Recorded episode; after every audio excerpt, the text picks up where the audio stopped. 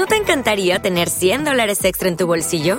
Haz que un experto bilingüe de TurboTax declare tus impuestos para el 31 de marzo y obtén 100 dólares de vuelta al instante. Porque no importa cuáles hayan sido tus logros del año pasado, TurboTax hace que cuenten. Obtén 100 dólares de vuelta y tus impuestos con 100% de precisión, solo con Intuit TurboTax. Debes declarar para el 31 de marzo. Crédito solo aplicable al costo de la presentación federal con TurboTax Full Service. Oferta sujeta a cambios o cancelación en cualquier momento. Bueno, bienvenidos a un nuevo episodio de Yo también vendo empresas. Espero que estéis todos muy bien. Y hoy vengo a hablaros de un ejemplo de cómo llevar a cabo paso a paso una secuencia manual de prospección en la cual vamos a utilizar tres canales y mm, dando especial importancia al, teléfono. fuera del marco os voy a hablar de la desigualdad y del papel social del lujo. Ahí queda. Y nos despediremos con una romántica canción de Cindy Lauper que seguro que conoces. Bienvenido a este tu programa sobre ventas B2B. En este canal vamos a aprender sobre cómo vender a empresas con estrategia, método, inteligencia y control creado y dirigido por David Navas, estás escuchando Yo también vendo empresas. Bienvenidos.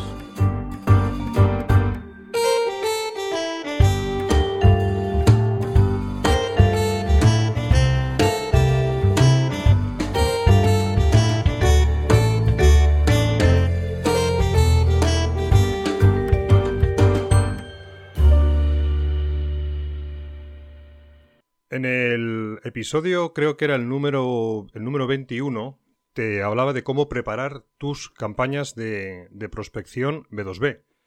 Deberías revisarlo antes de escuchar este otro, este otro episodio que te traigo hoy. También en algún momento, no recuerdo en qué, en qué episodio, creo que fue en el, en el 16, te hablaba de las secuencias de, de las secuencias de venta, es decir, de los de los procesos, pues guiados por una serie de, pues, de pasos o sí, en, los pasos entre sí conectados que te permiten, bueno, pues ir hilando tus, tus procesos desde la prospección hasta el cierre. Hoy vengo a hablarte de cómo puedes llevar a cabo un proceso de prospección, es decir, una serie de pasos de prospección que lo voy a circunscribir a tres canales, a través del LinkedIn, a través del correo electrónico y usando o dando una especial importancia al teléfono.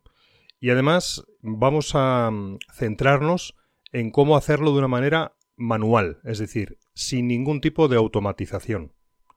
Recuerda que la automatización la puedes poner en marcha, pues por ejemplo, a la hora de realizar contactos pues a través de LinkedIn con alguna herramienta, puedes automatizar esa secuencia de contactos o de conexión, puedes utilizar la automatización para un envío de una secuencia de correos, puedes utilizar la automatización dentro de tu CRM pues para indicarte cuándo debes pasar de una etapa a la siguiente, pero de momento vamos a empezar en este episodio de hoy por describirte cómo podría ser ese mm, proceso de prospección en la cual vamos a intentar generar y abrir nuevas eh, relaciones comerciales con gente que no conocemos, haciéndolo de una manera absolutamente eh, manual, ¿vale? De una forma eh, artesanal. Entonces, bueno, mm, vete tomando quizás ciertas notas porque vamos a estar hablando de bastantes detalles, de diferentes etapas, de tiempos de espera entre, etapa y etapa y puede que te venga bien. No obstante, te voy a dejar en la web de Axala, www.axala.es, una, una infografía que describe esta, bueno, esta, esta guía de prospección de, tres canales. ¿Cuál va a ser nuestro punto inicial? Pues nuestro punto inicial va a ser eh, LinkedIn. En LinkedIn vamos a ir viendo pues aquellas personas que queremos contactar y al ser un proceso manual, eh, bueno, la primera recomendación que te hago es que leas, mires, eh, analices y estudies un poco el perfil de la persona pues con la que vas a querer entrar en contacto. ¿Por qué? Pues porque de esta manera vas a poder a la hora de hacer el primer paso del proceso, que es invitarle a conectar contigo, personalizar ese mensaje de conexión, pues para que sea más rico y que, sea, pues bueno, de, de mayor calidad. En este mensaje de conexión, pues podrás a lo mejor destacar algún aspecto relevante de su perfil o algún elemento común que veas que te conecta a priori pues con la persona, ¿no? Pues gente que a lo mejor conocéis o tenéis como contactos comunes, eh, un sitio mm, donde haya trabajado, que a lo mejor pues tú también tienes una referencia, o puede ser simplemente pues una publicación que ha, que ha puesto la persona, que te ha llamado la atención y que lo, y lo quieres destacar. Entonces lo que haremos inicialmente será realizar esta invitación de conexión a través de esta red social, profesional, evidentemente. Y después de esto lo que vamos a hacer es esperar unos días. ¿Cuántos? Pues podemos esperar tres o, cuatro días para ver si mm, acepta o no acepta la conexión. En caso de que no la acepte, pues no tienes mucho más que hacer. Hay herramientas que te permiten retirar la invitación de conexión para volver a intentarlo pues pasados, un, pasados unos días o pasados unas semanas o cuando tú estimes. Y en caso de que sí, de que te acepte la invitación de conexión, lo que vamos a hacer como siguiente paso del proceso es enviarle un mensaje. Sabes que con LinkedIn, una vez que te aceptan, puedes ya comunicarte con, la, con tu contacto y enviarle, pues mensajes. Este mensaje lo que te recomiendo es que sea un mensaje en el cual no le pides absolutamente nada, solamente le vas a aportar valor. Claro, aportarle valor no es algo como te he ido describiendo en otros episodios, algo sencillo, porque tú no sabes a priori qué es lo que puede ser de valor para esa persona, aunque puedes intuirlo por su perfil y por los intereses comunes que veas que os unen. Si es una persona como las que yo contacto del mundo comercial, bueno, pues le podré mandar algo que tenga que ver con este ámbito de las ventas, ¿no? Pero muchas veces el valor simplemente es eh, volver a destacar el mensaje o volver a destacar algún aspecto que tú veas interesante o simplemente comentar algo sobre el mundo de las ventas, mandar un artículo. Es decir, aquí lo que se trata es de establecer una primera conexión agradeciendo que te la haya aceptado la invitación previa y eh, mandar este mensaje de calentamiento, llamo yo, pues un poco para que sirva de bueno pues de punto de partida para iniciar esas conversaciones que vas a querer mantener. Bueno pasamos al segundo paso que yo em, llamo propiamente ya de prospección. Eh, tienes que establecer cuál es el objetivo que persigues pero vamos a imaginar que el objetivo que, que bueno que, que podemos poner como número uno es que quieres mantener una reunión con esa persona una reunión que te aconsejo que en primera instancia sea una reunión en remoto, ¿vale? También, si lo crees conveniente, puedes solicitar la reunión presencial, pero yo creo que la cualificación, la primera reunión de apertura, te va a ahorrar bastante tiempo el, solicitarla en remoto porque vas a poder cualificar sin tener que incurrir en costosos desplazamientos, ¿vale? Pero eso ya lo dejo a tu criterio. En este primer intento, eh, de la secuencia de, solicitud de esta, este, de, esta apertura, de esta reunión, bueno, pues lo primero que vas a hacer es llamar por teléfono. Si no tienes el teléfono, pues tendrás que conseguirlo. Eso también ya te lo he ido describiendo en otros episodios, ¿no? Antes de hacer cualquier labor continuada en el tiempo de prospección, tienes que tener los datos. Buscarlos no es una cosa, mm, eh, bueno, pues eh, sencilla. El perfil de LinkedIn lo tienes, obviamente, porque lo tienes delante en tu ordenador, en tu pantalla. Lo puedes extraer. El correo electrónico, pues es otro tema que tienes que conseguir. Y el teléfono, pues es el tercer dato fundamental. No me, no me detengo aquí, porque ya de esto hablé en su día. Pero bueno, supongamos que tengamos que tenemos los datos que necesitamos. Pues bueno, lo primero que vas a hacer en este intento es llamarle. Y solamente te pueden pasar tres cosas en este primer intento de llamada. La primera es que nadie conteste, o que lo haga un compañero, o que no esté en ese momento. Será un intento fallido de contacto telefónico. Lo que vas a hacer a renglón seguido es, oye, yo lo que voy a hacer es impactarle de alguna forma. Si no puedo por teléfono, lo que voy a hacer es mandarle un correo electrónico o, bueno, mandarle otro mensaje vía LinkedIn. En este ya sí que le vas a pedir directamente qué es lo que tú quieres. Pues oye, soy eh, David Navas, de, te llamo de Axala, y me gustaría mantener contigo un primer punto, una primera conversación, una primera toma de contacto para, bueno, pues conocernos charlar sobre el ámbito de las ventas, que es el que parece que nos une, y estudiar o ver posibles sinergias o posibilidades a futuro. Tan simple como esto, le estás solamente pidiendo hablar. Ten en cuenta que si mandas esto por correo electrónico, estás enviando lo que se llama un correo no comercial, puesto que tú no le estás diciendo, oye, que quiero eh, ofrecerte un producto tal o un servicio cual, ¿no? Simplemente estás estableciendo un contacto para solicitar una conexión, un punto de contacto, una conversación, ¿de acuerdo? Si utilizas LinkedIn, pues harás lo mismo, le mandas este mensaje. Bueno, lo segundo que te puede pasar en este primer intento es que quien se ponga no sea él, pero sea otra persona. Si es otra persona, puedes intentar, bueno, puedes intentarlo, deberás averiguar quién es. Puedes preguntar, oye, pues mira, quiero hablar con el señor B y no sé si eres una compañera o eres, eh, no sé, su, su, asistente, su secretaria, puede que sea, en caso de empresas más grandes, pues puede que sea una, un asistente, ¿no? En este caso, eh, una vez que se presenta y te dice, pues mira, sí, soy su asistente, o soy una compañera, o soy la persona incluso de recepción, lo que puedes hacer para no desperdiciar la oportunidad es eh, pedirle ayuda. Es decir, no intentes saltarte a los filtros, que este es un error que sigue siendo bastante habitual y que no vale para nada. Ten en cuenta que esa persona, eh, si es sobre todo su secretaria o es una compañera o un compañero, pues no se va a sentir a lo mejor muy cómodo si utilizas ciertas tretas para llegar a él. Si te dice que está reunido, si te dice que ahora no puede ponerse, pues simplemente tienes que entrar en empatía, tienes que respetar a esta persona y tienes que valorarla, que su trabajo pues puede, ser, puede que sea simplemente recoger los mensajes o los recados y pídele ayuda, convierta a esta persona en tu aliada, ¿de acuerdo? Eh, bueno, aquí puede pasar varias cosas. Eh, puede que directamente te diga, pues no te preocupes, te paso con el señor B. Y en este caso, si te pasa con él, pues tan sencillo como, hola, ¿qué tal? Soy David Navas, mira, eh, he contactado ti con LinkedIn y te llamo simplemente porque me gustaría tener la oportunidad de charlar contigo, si no ahora, cuando te venga bien, sobre tema de ventas o sobre el tema que tú estimes, ¿no? O simplemente por tener una conversación. Y en este caso el señor B, pues te podrá decir, sí, te podrá decir no, o en un 80% de los casos puede que te pida más información. En el caso de que te pida más información, si tienes su correo, pues le dices estupendo y eh, le mandas esa información adicional, eso sí, muy breve, ¿vale? También puedes hacer, para saltar esta objeción, decirle, oye, pues ningún problema, te mando la información y si me dejas tu correo, y en el momento en que te deja el correo, pues puedes eh, deslizar una pregunta, ¿vale?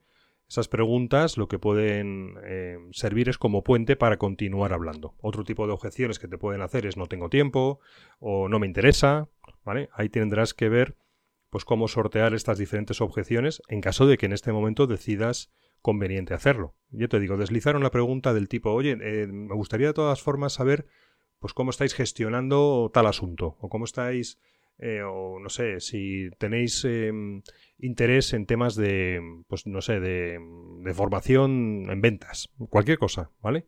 Que se te ocurra.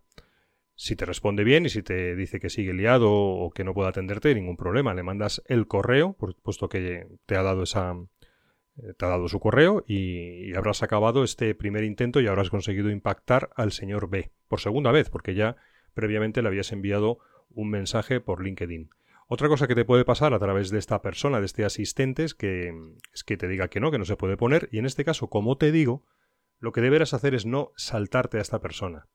Y em, pedirle ayuda, incluso puedes proponerle algo así como, oye, ¿qué te parece si me puedes ayudar si te mando a ti un correo en el cual te explico el motivo de por qué estoy llamando al señor B y pasados unos días, pues te vuelvo a llamar y ya me dices qué te ha, qué te ha comentado tu compañero o tu jefe o lo, lo, que sea, ¿vale?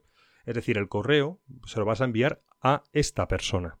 La estás convirtiendo en tu aliada porque le has pedido, le has solicitado ayuda y se ha mostrado abierta a darte esta, bueno, esta colaboración. Aquí tienes que tener en cuenta que normalmente todos, cuando se nos aborda de una manera educada, de una manera suave, y nos piden ayuda, de alguna forma en nuestros sesgos estamos precondicionados a que nos cueste decir que no. Así que deberás aprovechar, bueno, pues esta facultad, digamos, mágica de la palabra ayúdame, ¿vale? Te lo recomiendo encarecidamente que lo pruebes. Lo que deberás hacer a continuación cuando cuelgas con esta persona es tratarla con la misma importancia que tratarías al contacto con el que quieres establecer la, conversación. Por lo tanto, deberás buscarla en LinkedIn e invitarla a conectar mandándole, cuando acepte la invitación, un mensaje de agradecimiento. Ten en cuenta que estas personas, sobre todo estoy hablando de las asistentes o las personas que están trabajando como secretaria, pueden ser una ayuda eh, enorme dentro de la relación que quieres establecer con esta nueva empresa, con este nuevo contacto. Así que cuida a estas personas como si de oro se tratasen. ¿De acuerdo?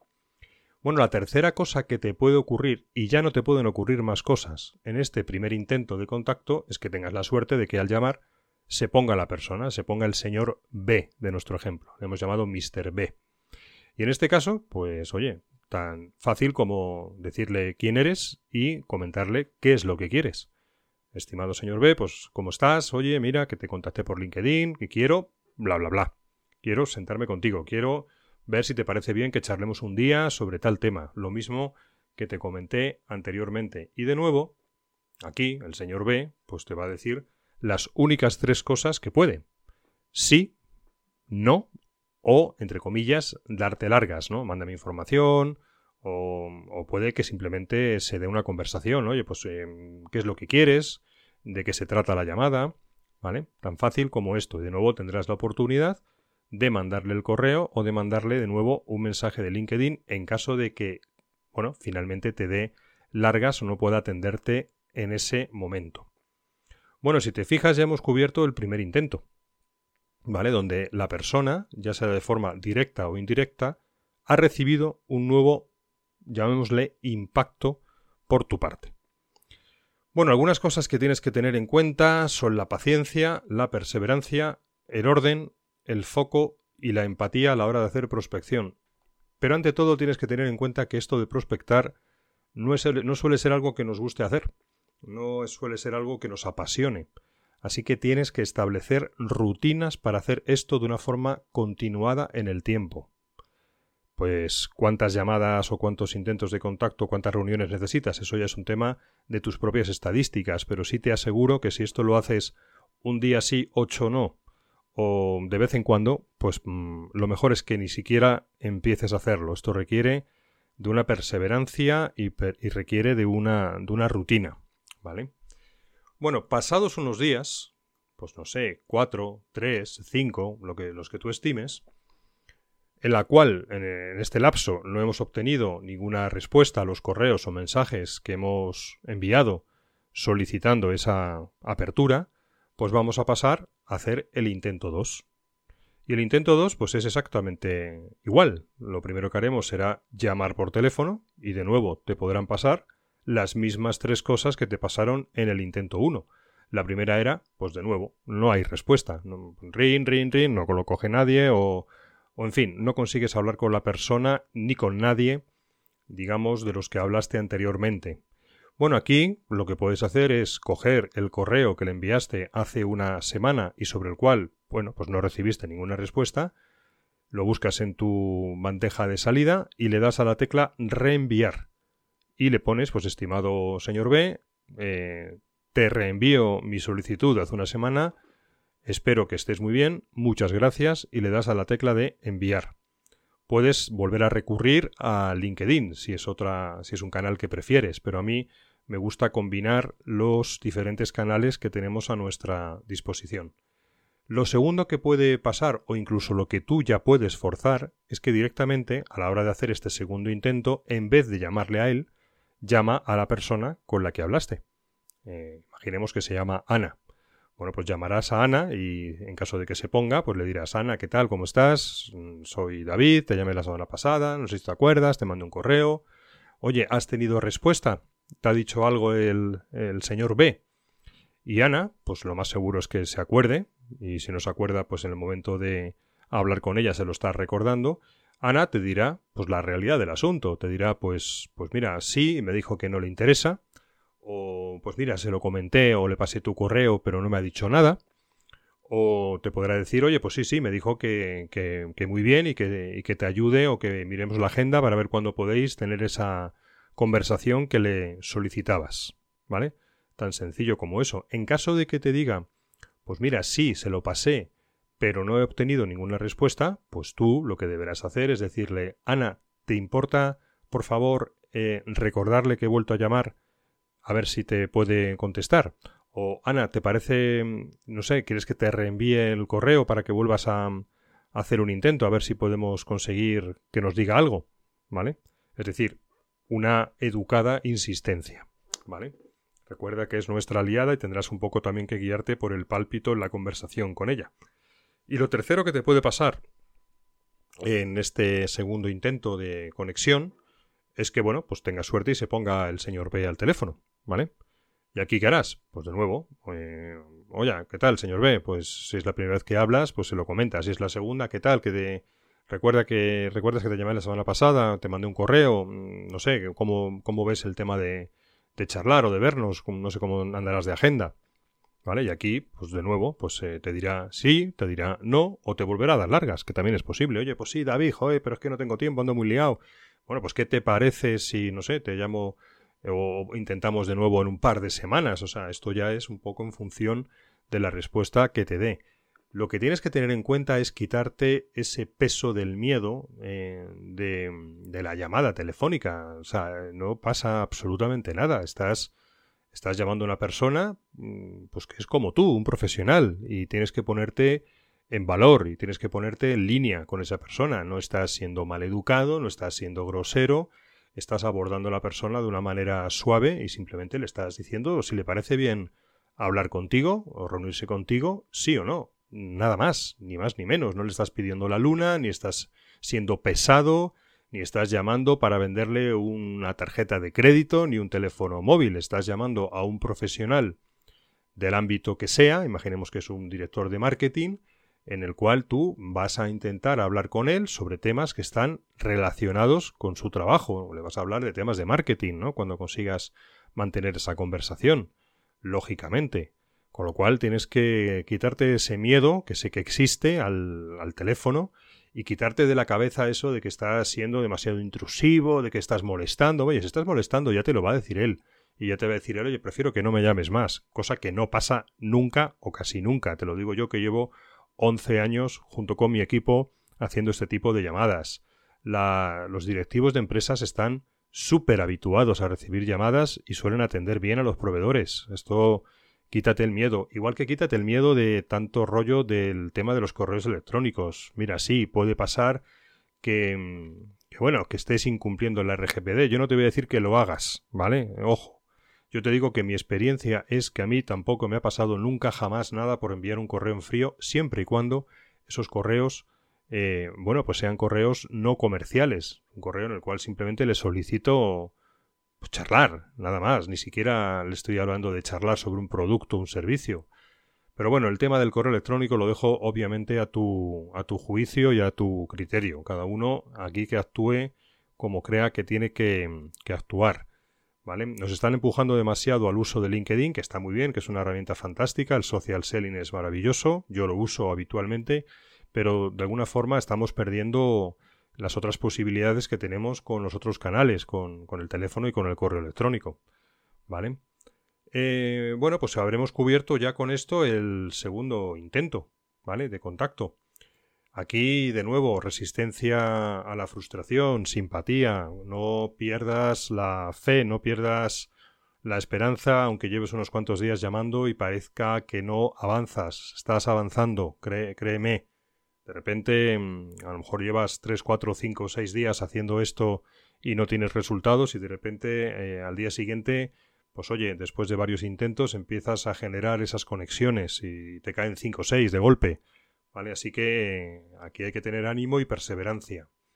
Bueno, de nuevo dejaremos pasar pues cuatro, cinco, seis días, una semana, lo que tú estimes, y pasaremos al intento tres y último intento de momento, en el cual, de nuevo, ¿qué harás? Uno, llamar por teléfono. ¿Y qué pasa si de nuevo no contesta nadie o lo hace un compañero que, bueno, no está? Bueno, pues cogerás de nuevo el correo y de forma muy educada, ¿eh?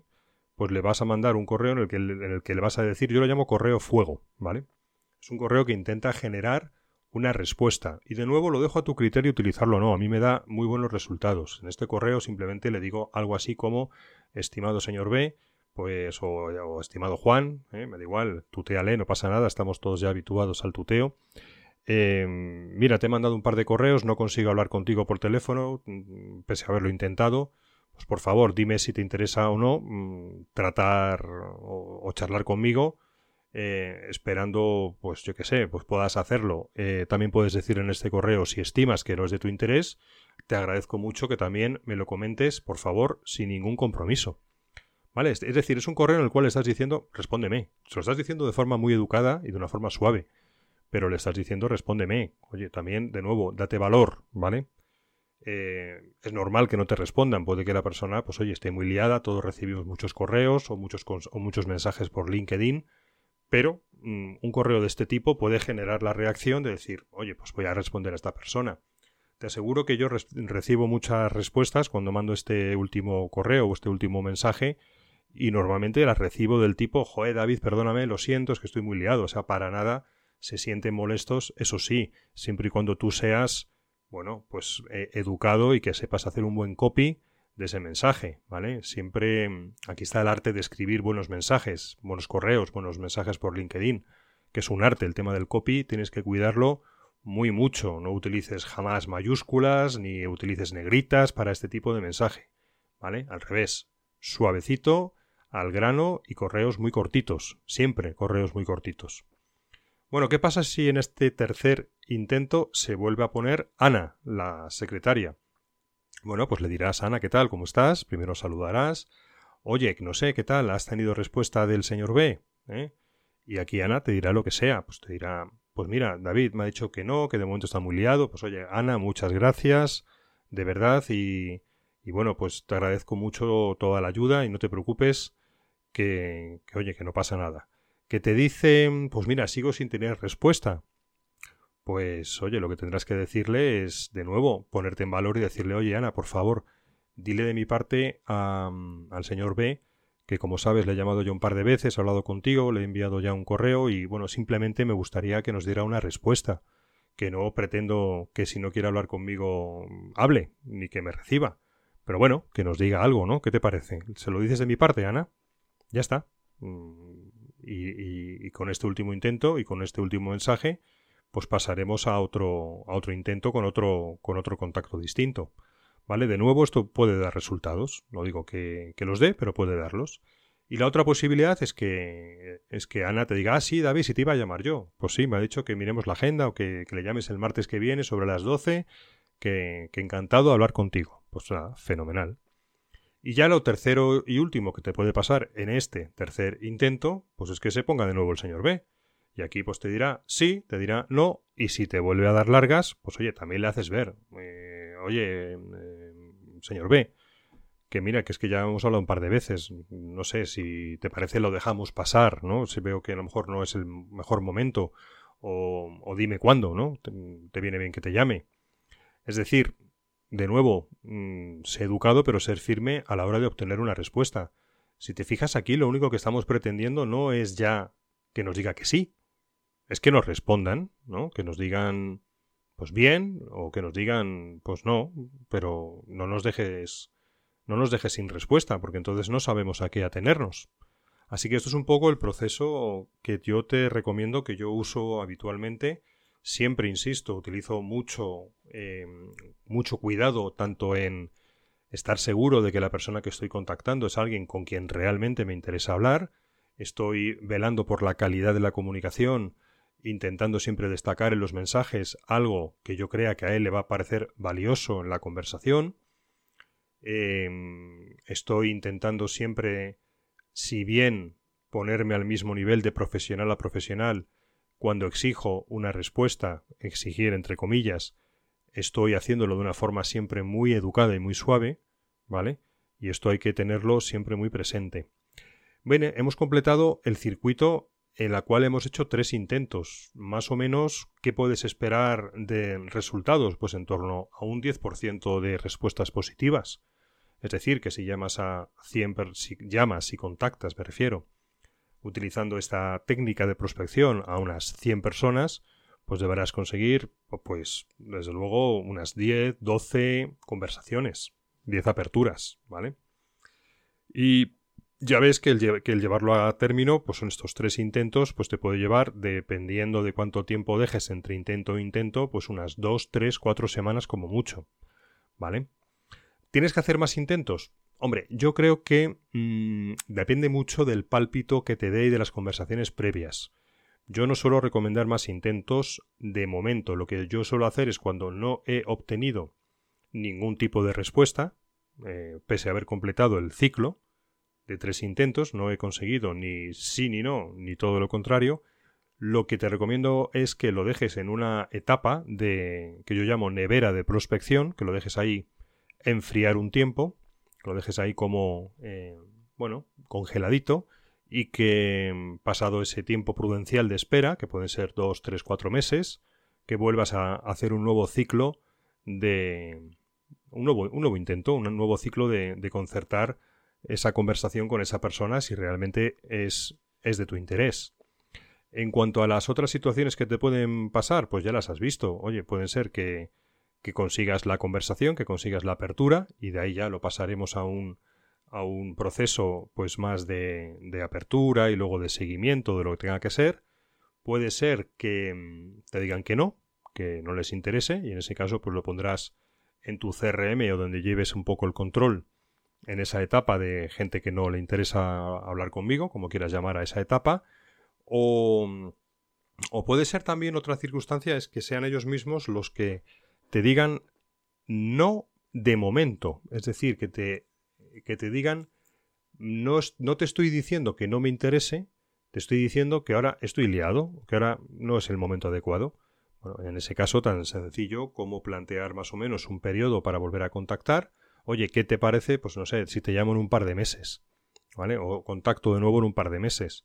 Lo apuntas eh, como tarea dentro de la dentro de la prospección que estás haciendo en el CRM, por ejemplo, oye, pues llamar al señor B me dice que le llame en dos meses, pues te apuntas la tarea, llamarle en dos meses y, listo, ¿vale?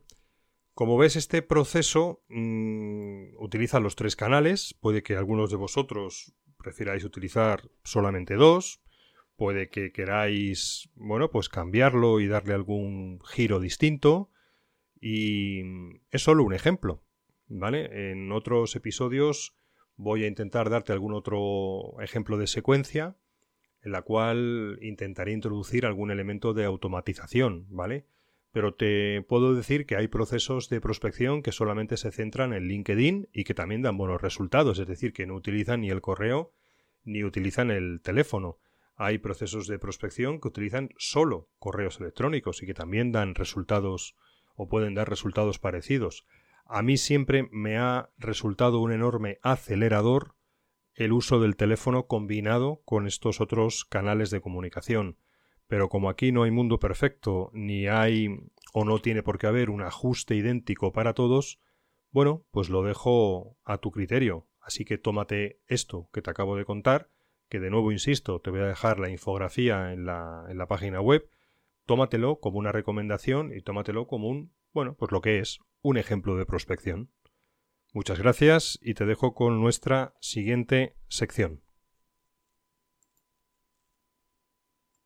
Fuera del marco, una sección de curiosidades, historias y algunas teorías donde hablamos de ventas y empresa, sí, pero desde la periferia. El otro día iba con una persona andando por la calle, un amigo, y me estaba hablando de otro, diciéndome que joder, qué cabrón, este que siempre macho consigue lo que quiere, se ha comprado una pedazo casa.